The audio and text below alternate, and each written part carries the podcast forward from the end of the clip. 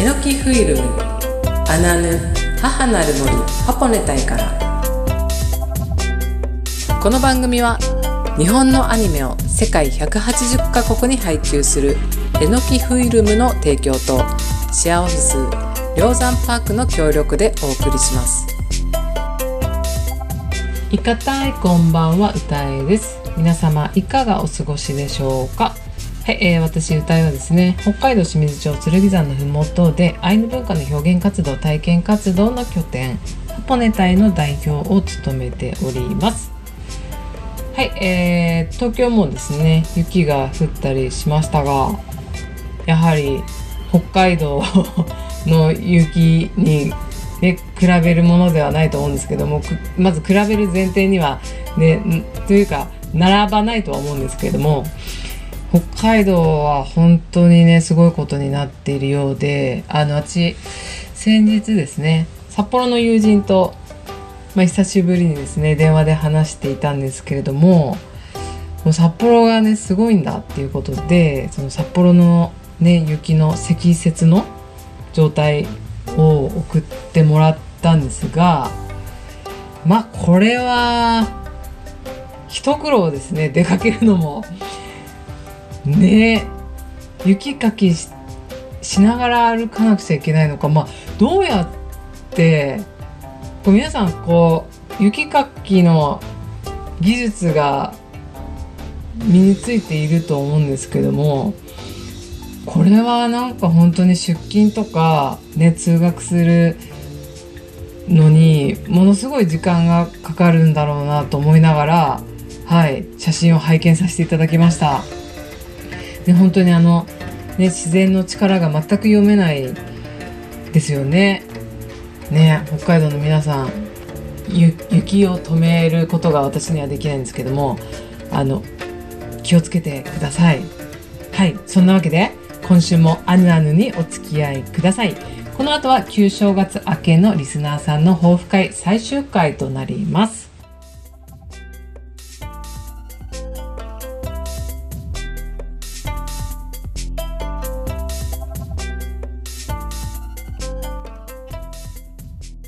はい、えー、本日は、えー、旧正月明けの抱負会の最終回となります。あの最近思ったんですけれども、まあ、抱負会とかですね目標会みたいなのは、まあ、定期的にあるといいんだなっていうふうに思いました。まあ、今もあの2月もね間もなく半ばにはなりますがまあ、このようにですね皆さんが抱負をあの送ってくださることから抱負会が続いていましたがやっぱりこう、まあ、自分だけじゃなくて、まあ、皆さんとこう抱負を共有したりとか目標を共有するそのお正月だけじゃなくてこう定期的にですねこう抱負を聞いたり目標を聞いたり、ね、話したりするとあ自分もねよし頑張らなくちゃとかあこうね目標立てたのに取り組んでないとか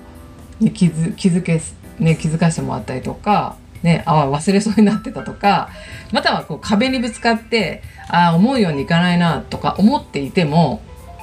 こう皆さんのこう聞いてると、ね、こうなんか前に進む取り組みがあるなというふうに思っていましてなのでこれはですねあの6月あたりにねあの2022年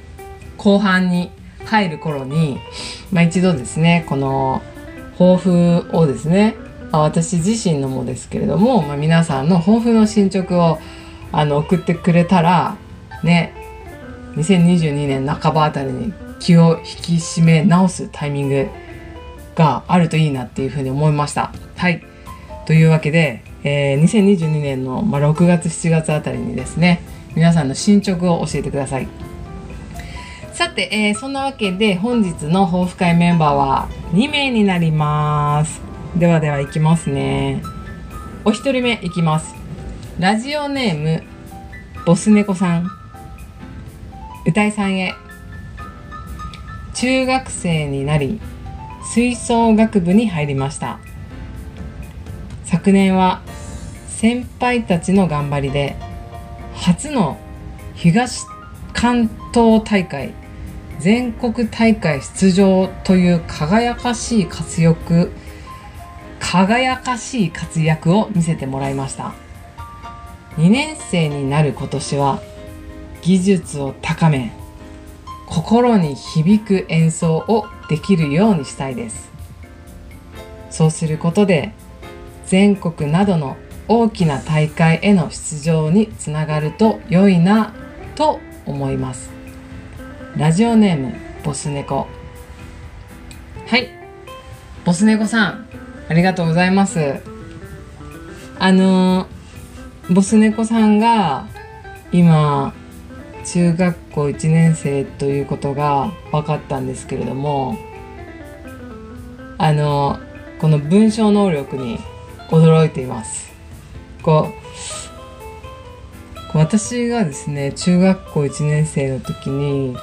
こんなに大人っぽいことが言えただろうか。ねこんなに大人っぽく抱負というかね文章を書けたんだろうかと思いながらあの読み上げさせてもらいました。いやボス猫さんすごいですね。このね技術を高め心に響く演奏、ね、技術を高めっていうね言葉を使うのがかっこいいなと思いました。はい。そしてボス猫さん。あのね先輩方がすごいすごいですね。初の東関東大会。全国大会出場。ね輝かしいですね本当に。初初っていうのがすごいですね。ねボス猫さんあのね先輩方の熱い背中をね見せてもらって初の東関東大会全国大会出場というそのね輝かしい活躍の場に立ち会えるっていうことがねすごくラッキーだったなっていうふうに思いながら、はい、読み上げさせてもらいました。ねなのでねそのボス猫さんもそれはもう気合が入っちゃうだろうなと思いながらいます。えー、でボス猫さんはその吹奏楽部っていうのはね楽器がいろいろあるのかなと思うんですけれども一体ねどういった楽器を演奏するんでしょうか？ボス猫さんのね演奏を聞いてみたいと思います。はい。今年の大会応援しています。そんなわけで2022年ボス猫さんの抱負は2年生になる今年は技術を高め心に響く演奏をできるようにしたいです。そうすることで全国などの大きな大会への出場につながると良いなと思います。はいボス猫さん。ウトラのアリキャンロック。アイヌ語で一緒に頑張りましょう。はい。それではここでボス猫さんからのリクエスト曲紹介します。ヒゲダンのイエスタデイリクエストしますと来てます。それではお聴きください。オフィシャルヒゲダンディズム。イエスタデイ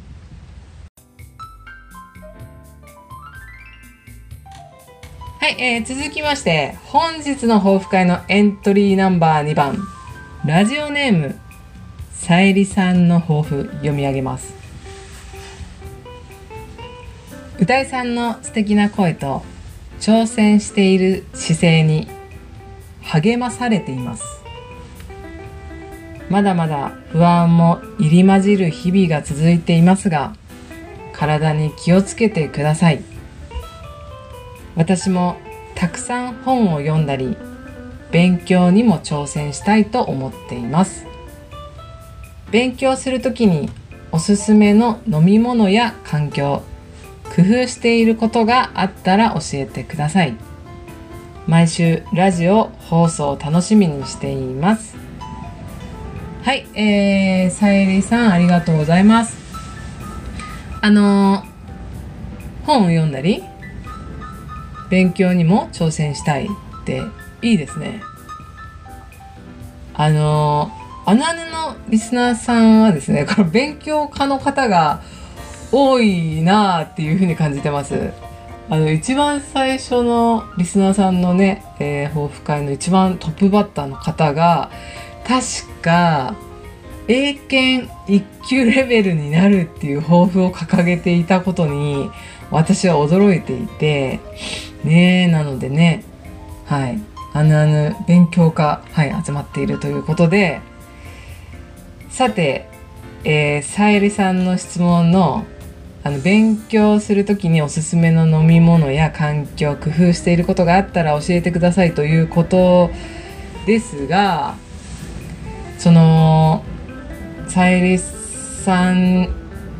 が質問するその内容は私の回答で本当にいいんでしょうかとか思いながらいるんですがあの私の工夫が参考になるかは分かりませんがあの質問をねあのいただいたので、まあ、せっかくなのであのお答えしようかなと思います。はい、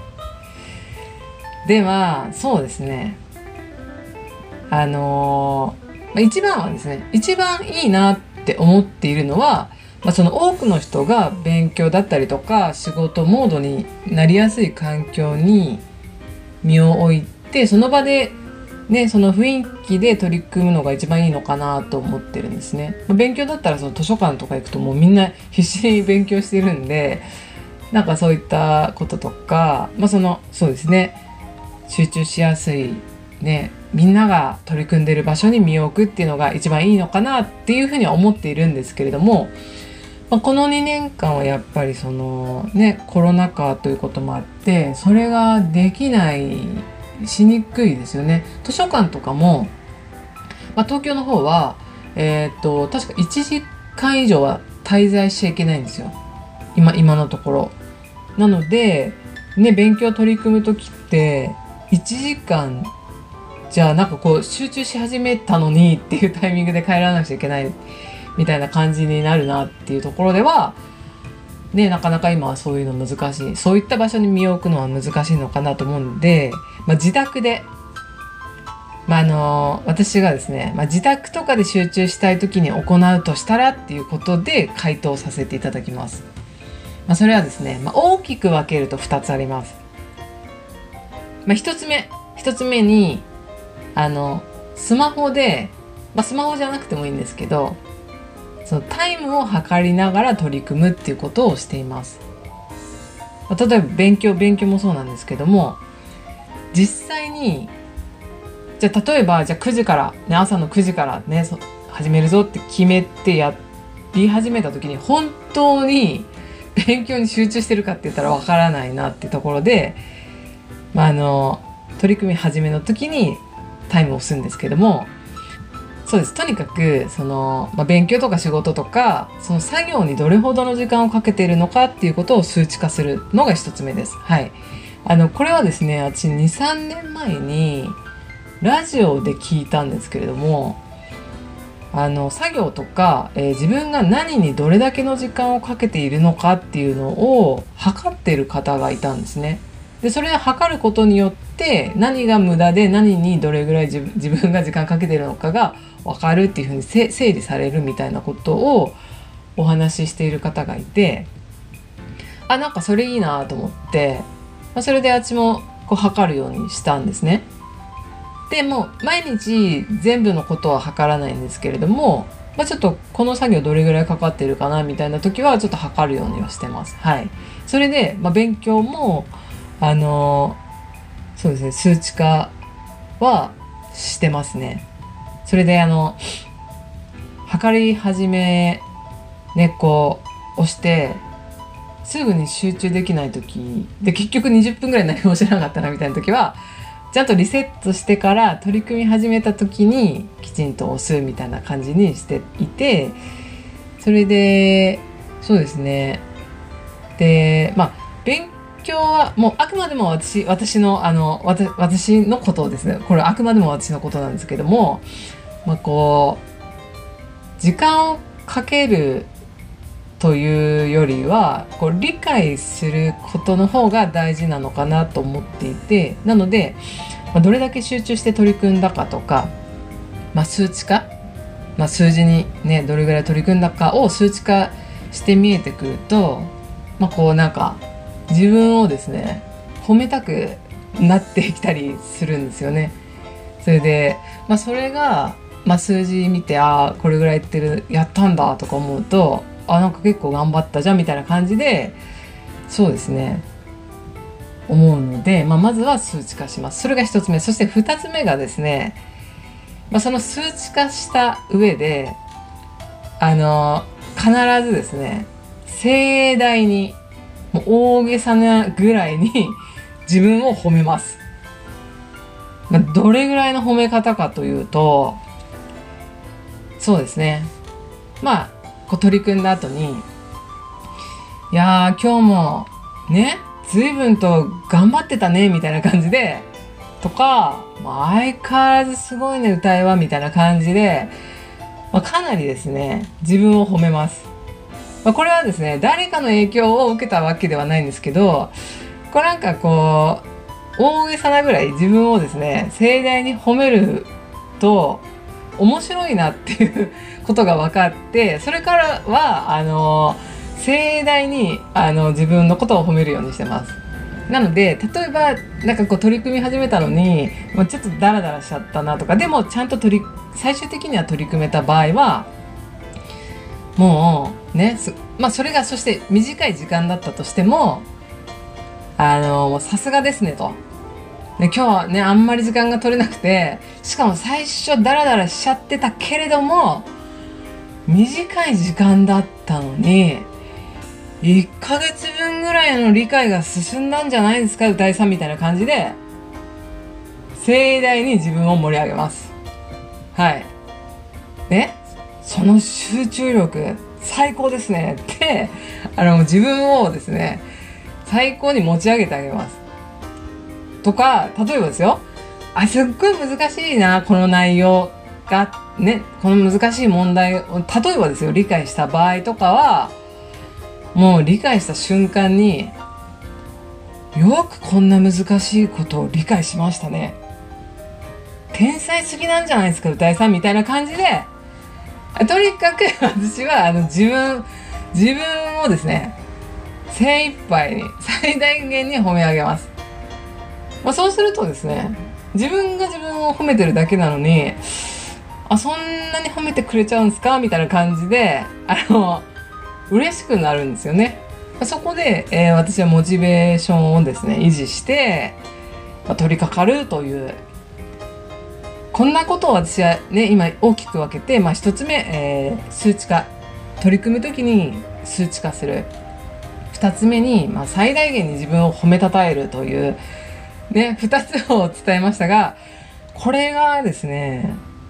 さゆりさんにとって参考になったかどうかは分かりませんが、あの、あくまでも、これは私がやってる方法で、まあ、こんな感じでですね、やっていますが、まあ、試しにですね、あの、さゆりさんもちょっとやってみて、やってみた結果、私には合わないなって思ったらあの全然すぐやめて ご自身が合う方法っていうのがきっとですねあるあるはずなのであのねちょっと一回はやってみてください。数値化するそして、えー、自分を褒めると。はい。そして、えー、そうですね。あのさゆりさんがどんな本をよよ読むのかとかあのどんなね勉強するのかね。今度ぜひ教えてください。はい。というわけで2022年さゆりさんの抱負は本を読んだり勉強にも挑戦したい。ウトラのアリキャンロック。アイヌ語で一緒に頑張りましょう。それではここでさゆりさんからのリクエスト曲紹介します森崎ウィンさんで「エニーモア」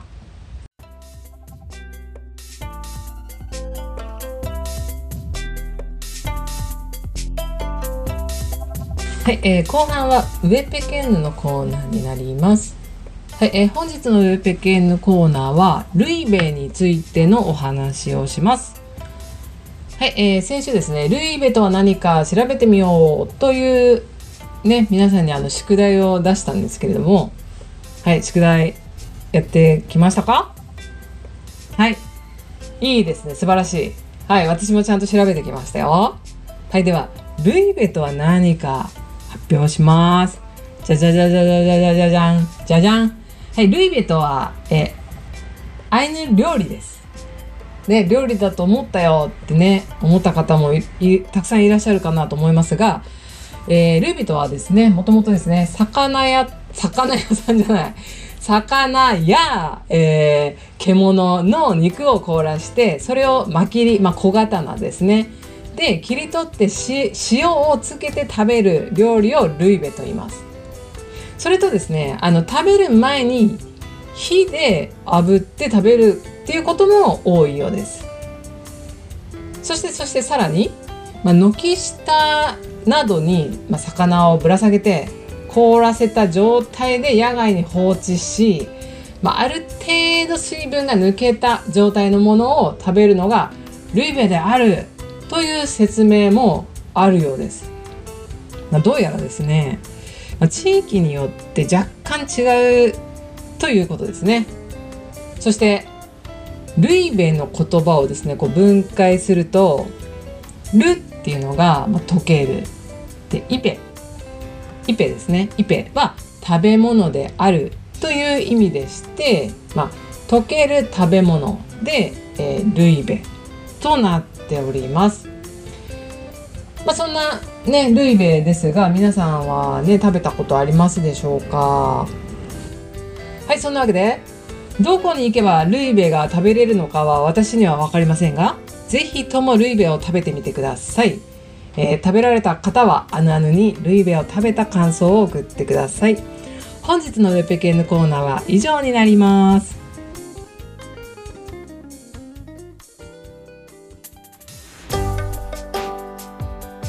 あぬあぬ母なる森ハポネ隊からエンディングの時間です。いかがでしたでしょうか？アヌアヌでは皆さんからのメッセージや質問また番組内でかける曲のリクエストもお待ちしております。メールの宛先はアヌアヌアットマークジャガドット FM アヌアヌは ANUANU ジャガは JAGA アヌアヌアットマークジャガドット FM までお願いします。それではまた来週お会いできるのを楽しみにしています。良い週末をお過ごしください。スイヌカランロアヌアヌ母なる森ハポネタイからこの番組は日本のアニメを世界180カ国に配給するえのきフィルムの提供でお送りしました。